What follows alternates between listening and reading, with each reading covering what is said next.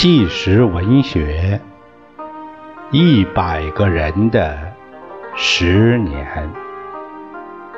作者：冯骥才。播音：释了。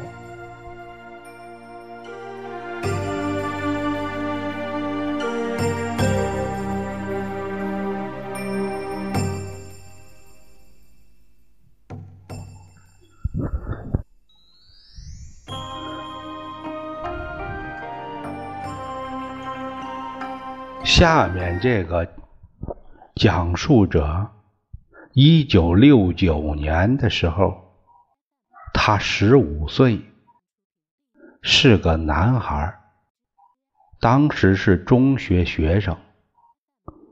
这个题目叫《绝顶聪明的人》。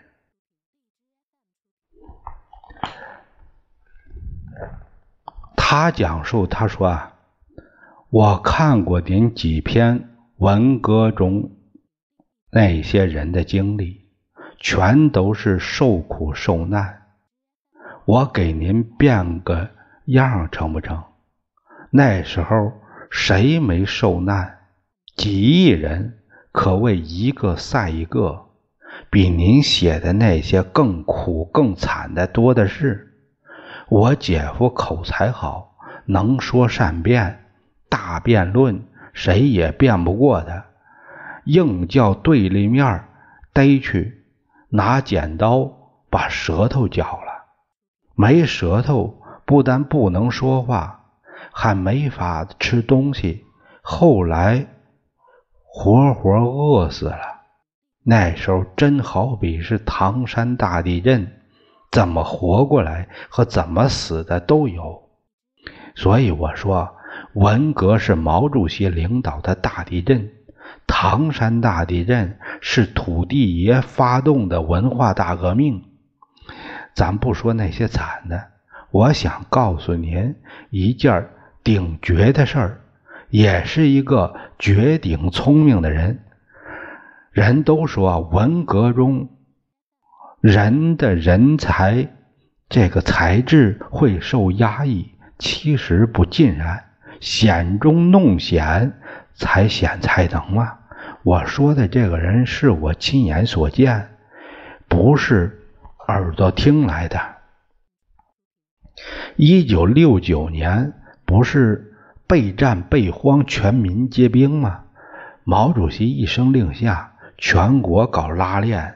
甭说机关、学校，连工厂、商店的人也都按军队的样子组成队伍，到荒郊野外练飞行军。有的一走几百里，走得越远越苦越革命。你你也拉练过吧？穿军装、打红旗，到那个乡野间、山野里边一队队死走。那时候人都疯了，敌人在哪儿呢？不知哪股劲儿，好比小孩做游戏，拿假的当真的，真跟真事儿一样。那时候我上中学拉练那天，同学们都很兴奋，人人都穿着草绿色的军装，穿军鞋，戴军帽，有的同学还打当兵的亲友，呃，那儿拿来个五角星呃帽徽，别在帽子上。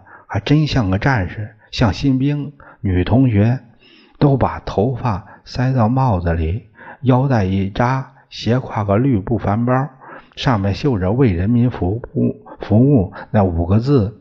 包里放着毛主席语录和干粮。那时代的人真行，有这两样，活着就蛮带劲儿。不像现在，那彩电、冰箱、录音机、洗衣机，缺一样心里都那空一块儿啊。对了，人人胸前还别着个毛主席像章，我把自己珍藏的那顶漂亮的一枚别在当胸。那个像章按当时的行话叫“呃大轮船八十元八十元就是直径是八十毫米，跟烧饼大小差不多。这叫特大号，越大越中，越大越震人。大轮船。是上头一个毛主席头像，下头是一艘乘风破浪的大轮船。大海航行靠舵手嘛。这个头像和轮船，呃，是仿金镀铜，闪闪发光。背景是大红太阳，呃，涂帽灰漆，锃光瓦亮。这在当时是最新、最大、最时髦的绝对精品，同学们都看着眼馋，时时处处都拿眼瞄我胸前。我神气，好像我最终就在人群里走来走去，得意洋洋，自我表现。这一天，学校里请来一个解放军战士，带我们一起拉练。学学军嘛，我一眼就看见连长了。而且第一眼就喜欢他，就是这也是一种含有敬意的喜欢。他的气质和与众不同，顶多三十岁吧，高高个儿，腰板挺直，很有军军人风度。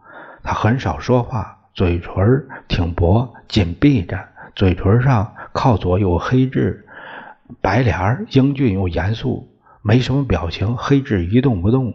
给我一种神秘感，他挺像电影里边说那个镇定自若的英雄的那形象。我们同学跟战士们都亲切说话，唯独对他都是远远的静目着看，谁也不敢过去跟他说话。他姓白，连队把战士一分为二，把我们学生也一分为二，掺进去变成两个连，由白连长带一个连人。指指导员姓马，带另一个一个连的人分两路出发，走不同路线。我很庆幸自己被分在白连长带领的这个连。我们一连分三个排，排长是军人，走在每个排队伍前面。还有个战士打着一面红旗，我在一排，一排最威风。红旗前面一个大个子战士，哎，捧着一尊挺大的毛主席半身像，最常见的白词内容，走在队伍最前面。我们一路齐喊口号，喊毛主席语录，唱革命歌曲，雄赳赳，气昂昂，走啊入乡野。大红旗，那那个旗，旗光旗影映在脸上，那感觉就像当年红军转战南北一样，更是觉得浑身是劲儿。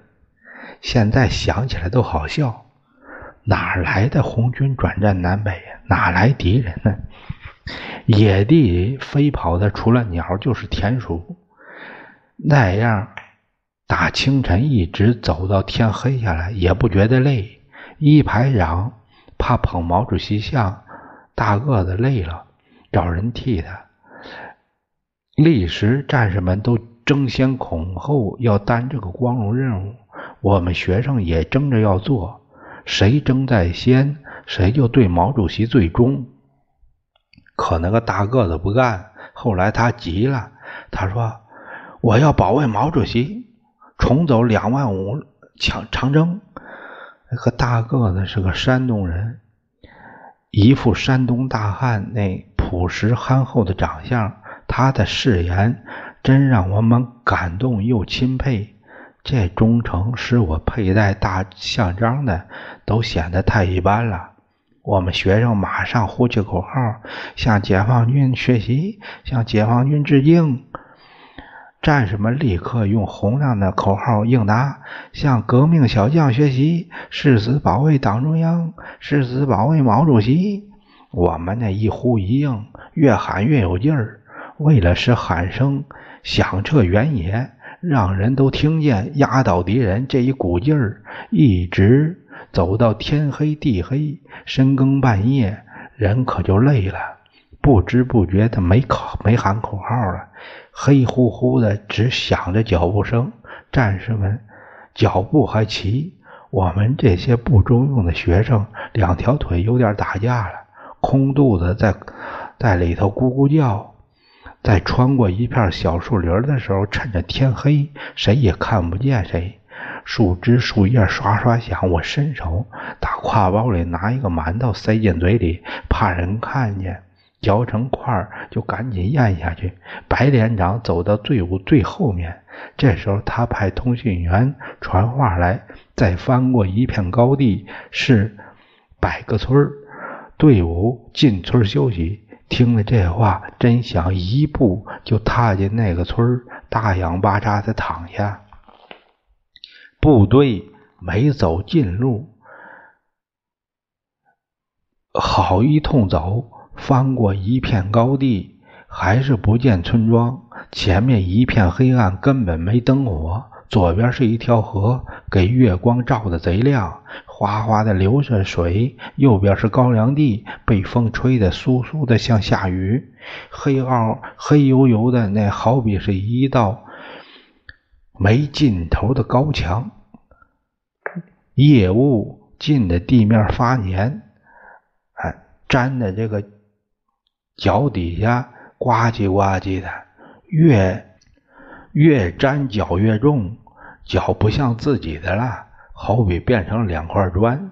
我也不敢问哪里是百个村这是备战拉练呢。一问，思想叫人家抓住挨批。整个队伍闷声闷气向前行进，跟白天那个劲头完全两样，好像打败仗回来的军队了。忽然，前面有人惊慌的哎呦了一声。同时，啪啦一下子，稀里哗啦，好像是大瓷盆摔在地上一样。大伙一看，原来前面捧着毛主席像那个大个子，脚底下一滑，天塌地陷，要命的事儿出现了。毛主席那大瓷像摔碎了。你想，他捧着十来斤重的瓷像走了一天，哪还有劲儿？要是有点劲儿，还会抱住毛主席像，宁可自己摔倒，也得让身子垫住毛主席像啊！可是谁叫他死抱着毛主席像不放呢？排长让人换他还不肯。可是当时谁也想不到该不该怨他，全都惊呆了，把毛主席像打碎，杀头的罪。没等大家清醒过来，大个。突然，两腿一弯，扑通，给毛主席跪下了请罪。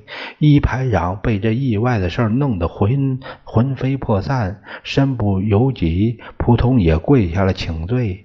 我们一排人不用任何人发命了，全跪下了，向毛主席请罪。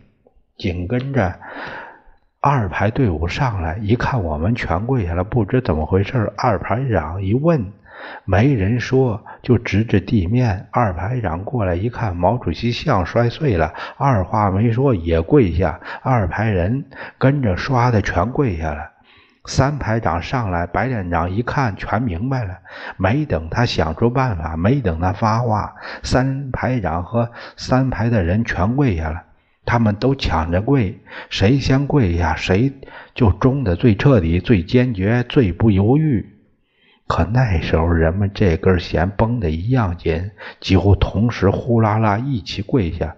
白连长也跪下了，但这一跪就麻烦了，没法起来呀。毛主席像摔得粉碎，谁先站起来，谁就是不忠啊。可也不能总着跪着，跪到什么时候算完呢？跪到天亮也没辙。这星月之下，荒郊野外的。大土道上黑压压的，不知是傻是疯，跪着一大片人，没人吭声，没人敢动，没人敢看谁，都是一种悔罪心情，面对着前面那那被月光照得白花花、不成任何形象的碎瓷片儿，跪着跪着就感觉到右腿膝盖生疼，用手一摸。原来右腿正跪在一块石头上，石头埋在地里，那个石头尖朝上，正硌着膝盖我使了半天劲儿，才用手指把一块三角尖的石头抠出来，不出声推了一下，推在了腿旁。不多时，忽然觉得要撒尿，越憋越想尿，哪敢把小便掏出来尿啊？忍不住时，索性就尿了。这尿啊，真他妈缺德，好大一泡！那裤裆水淋淋的，难受极了。时间一秒秒过去，跪的越久越没有理由站起来。可就在这时候，只见白连长突然唰的站起身，好像出了什么事儿，用清亮的嗓子急迫地说：“不好，前面有响动，敌情，可能是反动分子搞破坏。一排、二排、三排，全体集合，迅速跑步，目标左前方百个村，保卫贫下中农，保卫无产阶级革命大革命，保卫党中央毛主席。这命令，保卫毛主席。”比自己生命还重要。是跪在地上的上百人呼啦一下站起来了。起身的一瞬间，我有一种轻松感，更有紧张感。眼前真的出现敌情，发生战斗了。要说军队动作真快，眨眼间集合好了，在白连长的带领下急速前奔。大敌当前，军情如火，谁顾不上那些碎片啊？跑步向前。脚下绕过那些神圣的瓷片，别踩上。奔出去十多分钟，往右拐下一座桥，又跑过了十来分钟，就听到了狗叫。苍茫茫夜雾中，原野中出现了灯火，正是个村庄。原来刚才村里都入睡了，都熄了灯。这一闹，这灯火越来越亮，狗也越叫越凶。哎呀，气氛真是紧张，要打仗了，我心里砰砰直跳。战士们都把枪都摘下来，握在手里，飞快地扑到村前。白连长下令：三排分三路，战士在前，我们学生在后。一进村就看见一片火把人影，还有手电光在照，影绰绰的。那些人拿着大杆枪，是搞破坏的反革命吗？白连长马上喊道：“不要开枪！我们是拉练的解放军。你们是谁？村里是不是有情况？”对方一个大喊：“俺们是大队民兵，听有人喊这狗叫，啊，我们不知道啥情况。”白连长说：“你们村里的四类分子呢？都都老实待着呢，夜里不准他们出来。”白连长马上带着人走上去。我们拉练路上听到有动动静，以为有情况，怕四类分子破坏，赶来支援你们。没事就好。大队的民兵队长说：“感谢亲人解放军为俺贫下中农呃操心。村里有所小学校闹革命不上课，房子都空着呢。赶紧的进屋进那村歇歇脚。”我给你们烧水喝。说着，招呼人就担水烧水，借被子借褥子。我们一连人就进了小学校，喝水吃干粮休息。白连长对一连长说：“有件事，刚才路上打碎那主席像，不能扔在地上，我去请回来。”一排长说：“对了，可是毛主席像碎了，请回来该怎么办？”白连长面无表情，只说：“请回来再说。你们先拿着，你们先帮着。”照顾学生，我自己去。那个大个子山东大汉耷拉着脑袋，心情沉重，上来对白连长说：“我跟您去。”白连长二话没说，就看了他一眼，这眼神很冷峻，似乎是一种拒绝。扭头拿着手电筒，独个去了。过了一阵，白连长回来，手里空空，可是他头一次脸上。有表情，好像很惊奇。他说：“怪事了，怎么找了半天，地上什么也没有呢？”一排长说：“怎么可能？深更半夜还有人去拾去？是不是找错地方了？”白连长说：“哪会错？要不多去几个人找，必须找到。”当即点了几个战士名，一起去找，包括大个子，还有一排长。我提出我也要去。我说。我跪着时候有个尖儿，那个石头硌着我腿了，找到那个石头就不会错地方。其实我有个个人目的，我刚才一泡尿尿湿了裤裆，走一走过过风好干。一排长说你累了不让我去，白连长却说你记那地方那好来吧。我们靠着几束手电光，穿过黑夜那原野，返回那道上。按照大家共同的记忆找到那地方，我也找到那个带尖的硬石头了。按照方向估计距离，我指着地面说：“没错，就是这儿。”可令人奇怪的是，白连长用手电筒扫来扫去，那洁白的光圈里边根本没没有那些白瓷片。蹲下来仔细看，连一个小瓷渣也没有。怪了，难道有人拾走了？拾去干什么用？这黑夜，这荒野，怎么可能？为什么拾的那么干净，连个小瓷渣也没有呢？东，往东望望，那高粱地和墨一样的漆黑；往西望望，河水银光闪烁，流动着迷幻的波光，真让人百思不解。再看看白连长那张白白的脸，英俊的脸，那冷漠的脸，还是没有任何表情。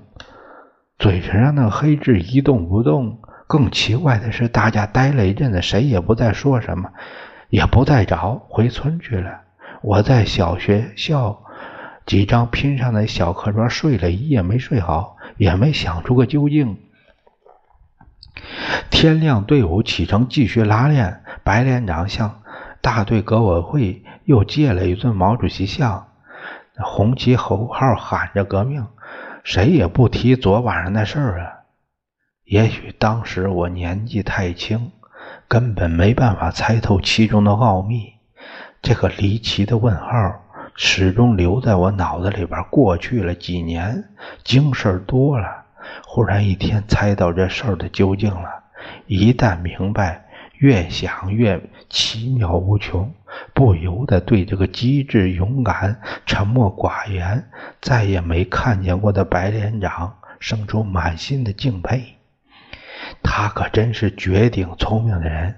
由此，我还得出一个人生的道理：世上真正的聪明，往往是让你事后慢慢悟道。啊，冯。骥才先生在最后总结这个，写了一个批语。他写道：“畸形的社会，智慧也是畸形的。”